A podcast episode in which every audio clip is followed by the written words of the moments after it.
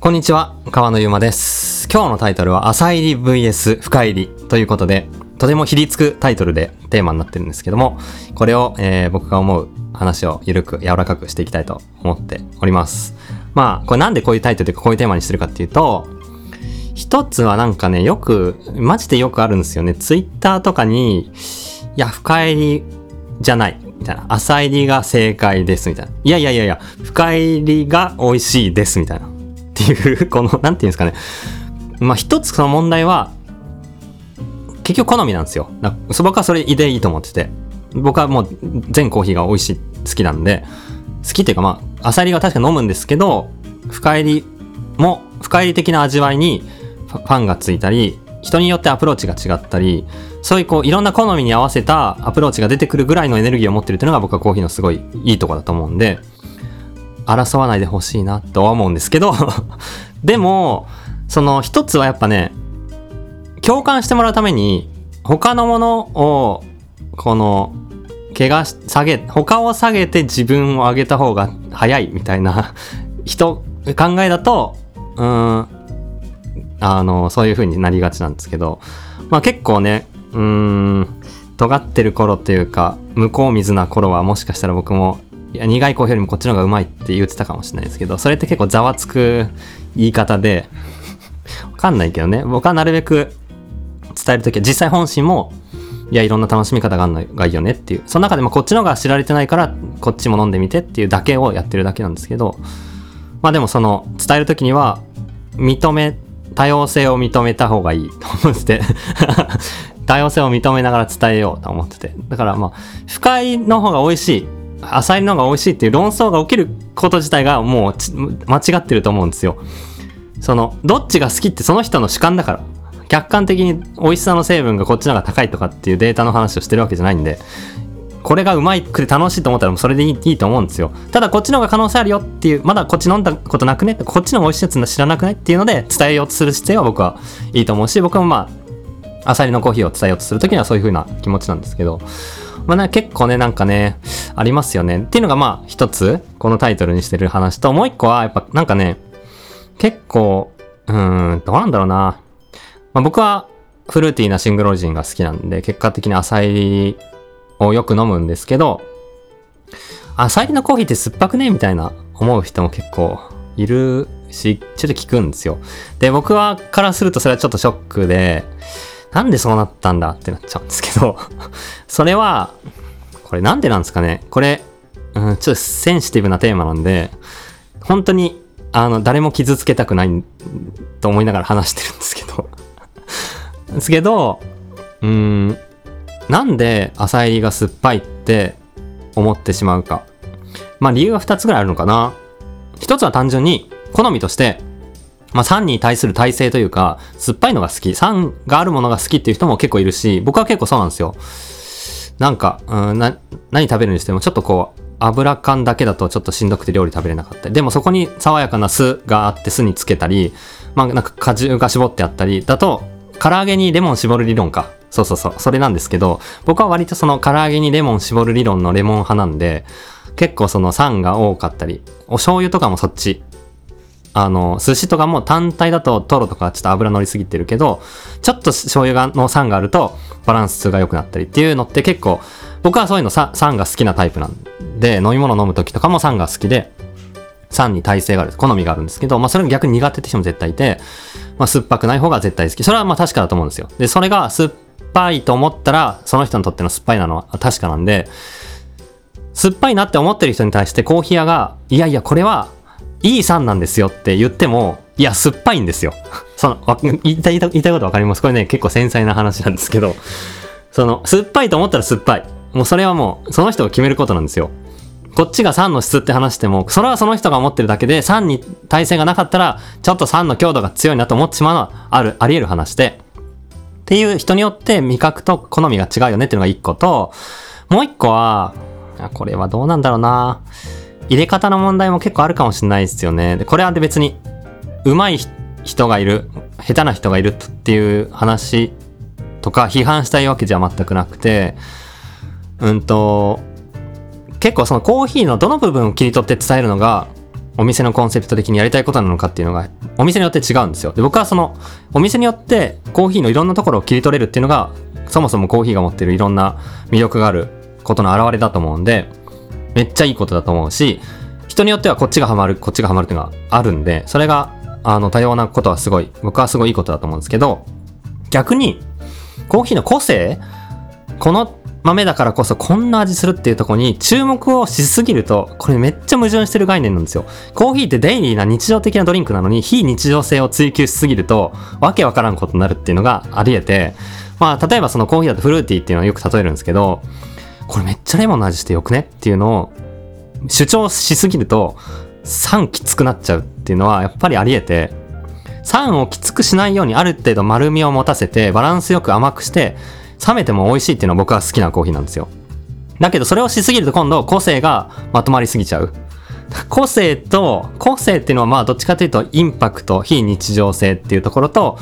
あとはに逆に日常性、馴染みがあって丸いっていう、こう尖ってるのと丸さっていうのを両どう両立させるかっていう、意外とこのコーヒー屋の味作りのコンセプトって、すごい一見矛盾した二つにチャレンジしてる、すごい難しい哲学的なことをやってて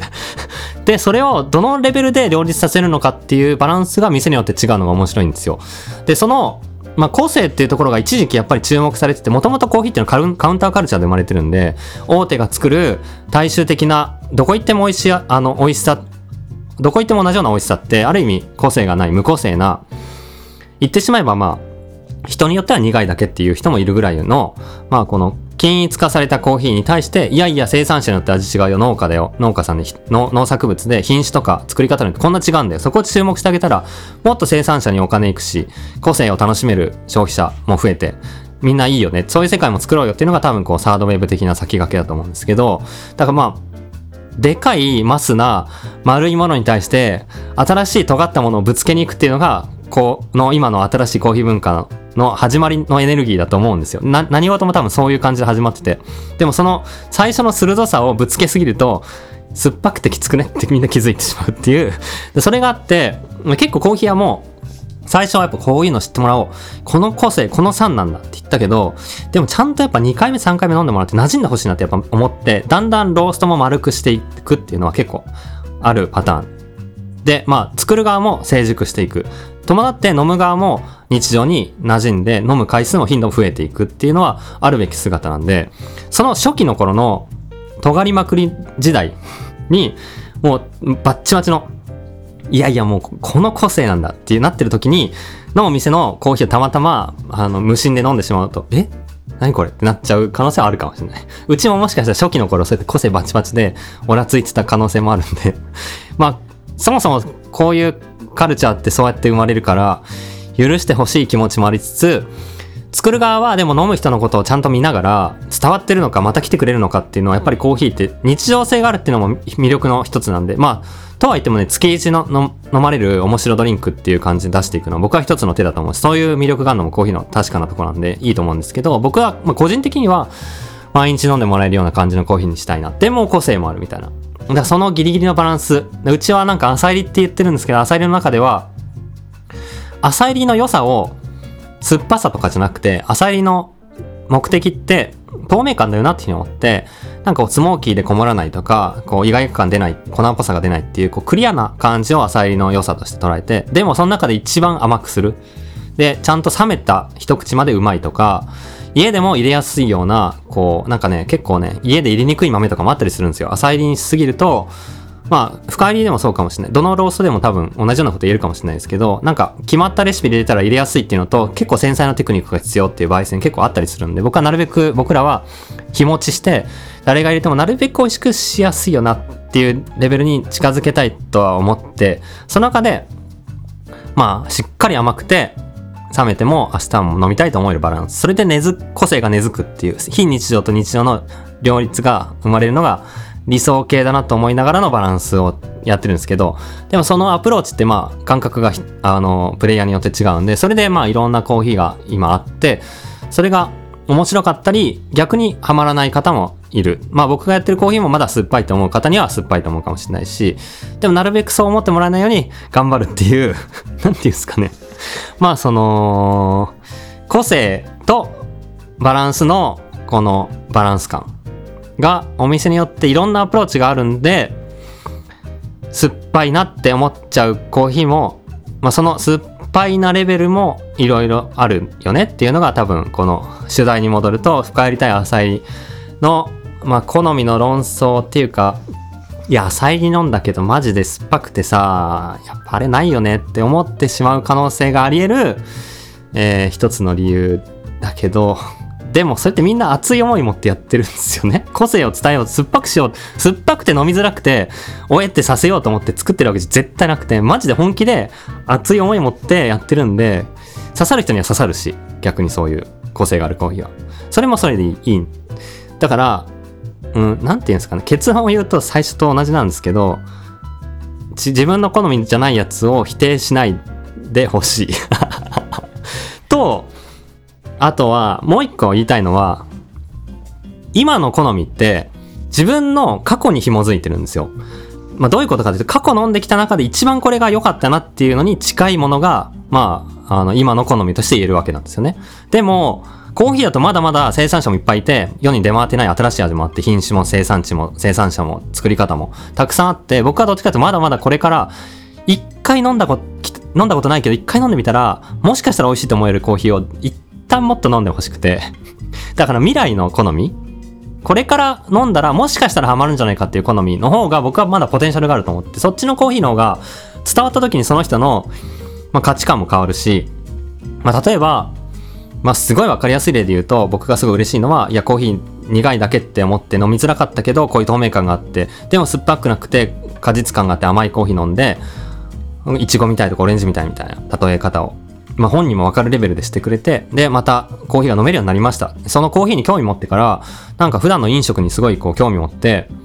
あの、ワイン飲み始めました。あ、自分はこういう料理好きなんだなって、なんか食に気気使ってお店行くの楽しくなりましたとか、なんかそこをきっかけでこういうのも始めました。もしかしたら前話したかもしれないけど、コーヒー興味持つ人はなんか温泉とかサウナとかワインとか好きになっていくっていう、なんか似たような感覚に対する共通点をそこで見出して、日常の感覚を楽しめるようになる入り口になっていくっていうのは僕は理想のコーヒーの伝え方で、コーヒー単体がうまい好きじゃなくて、あ感覚に気づけて、これも好きとか、普段の服とか、なんかその景色とか、音楽とか、そういう感覚に目を向ける入り口になり得るかなって思って、そういうふうに日常に、このその人の楽しさが広がっていっていく入り口にしたいなとは思ってやってるんですけど、そういうふうに、まあ好みのこのエネルギーが生まれるっていうのがすごい、あの、いいことだと思うんで、まあ、他の人を、あの、否定しない、他の好みがあるっていうのを否定しないってもそうだし、これから気づけるあの好みっていうのもまだまだあり得ると思うんで特にまあコーヒーの世界だと、うん、どうなんだろうな。まあスペシャルティーコーヒーとかもうちょっと個性があるシングルオリジンと言われるコーヒーの流通量増えてきてるのは確かなんですけどまあ1回2回飲んでハマんなかった人もいるかもしれないしそういう人にも1回ま、もっとハマるやつあるよってのもうワンチャレンジぐらい 飲んでほしいぐらいなんですけどでもとは言っても飲んだことない人も結構いると思うんですよ。あ、こういうコーヒーもあるんだ、みたいな。一回飲んで、違ったら違ったで、自分の好みの方がやっぱり美味しいなって思って、あの、今の好みを飲み続けるでもいいし、こういう面白さもあんだって気づいてもらえる入り口にもなったら、可能性は広がるんで、そういう意味では、まあ、チャレンジしてほしいっていうか、未来の好みっていうところでも、まだまだ伝えがいがあるんじゃないかなと思うんで、うん、今の好みにはまんないものも、ゆる、ゆるく可能性として見てほしいっていう まあこれむずいよな。漁りたい深入りの論争。なんで？論、何論争って？そんなあでも最近減ってきたと思うんですけどね。でもやっぱなんか、うん、自分にはまんないものって、指定するのが楽。コーヒーじゃなくても多分そうだと思うんですよね。例えば音楽とかでも、自分はそれ嫌い。あ、でもそれは嫌いっていうか、嫌いっていうのはいいいいと思うんですよ。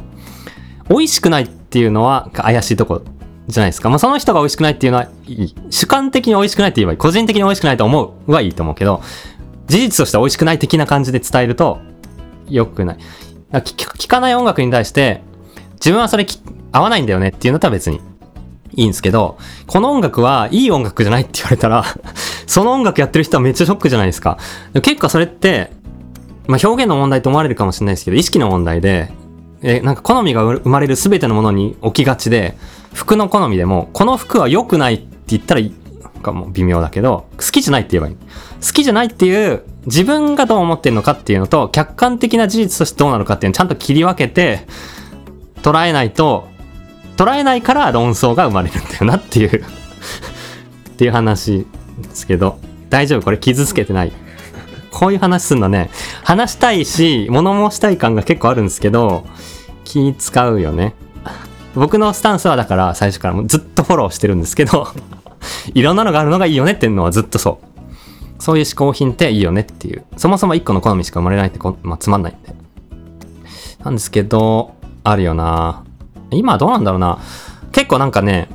時代的な移りを考えていくと、その、やっぱだんだん朝入りも火通って甘くなってきてるっていうのはなんか全体の方向性としてあるんじゃないかなと思ってるんですよね。カウンターカルチャー的にこう一矢報いる報いるじゃないけどパンチ、パンチを加えるような、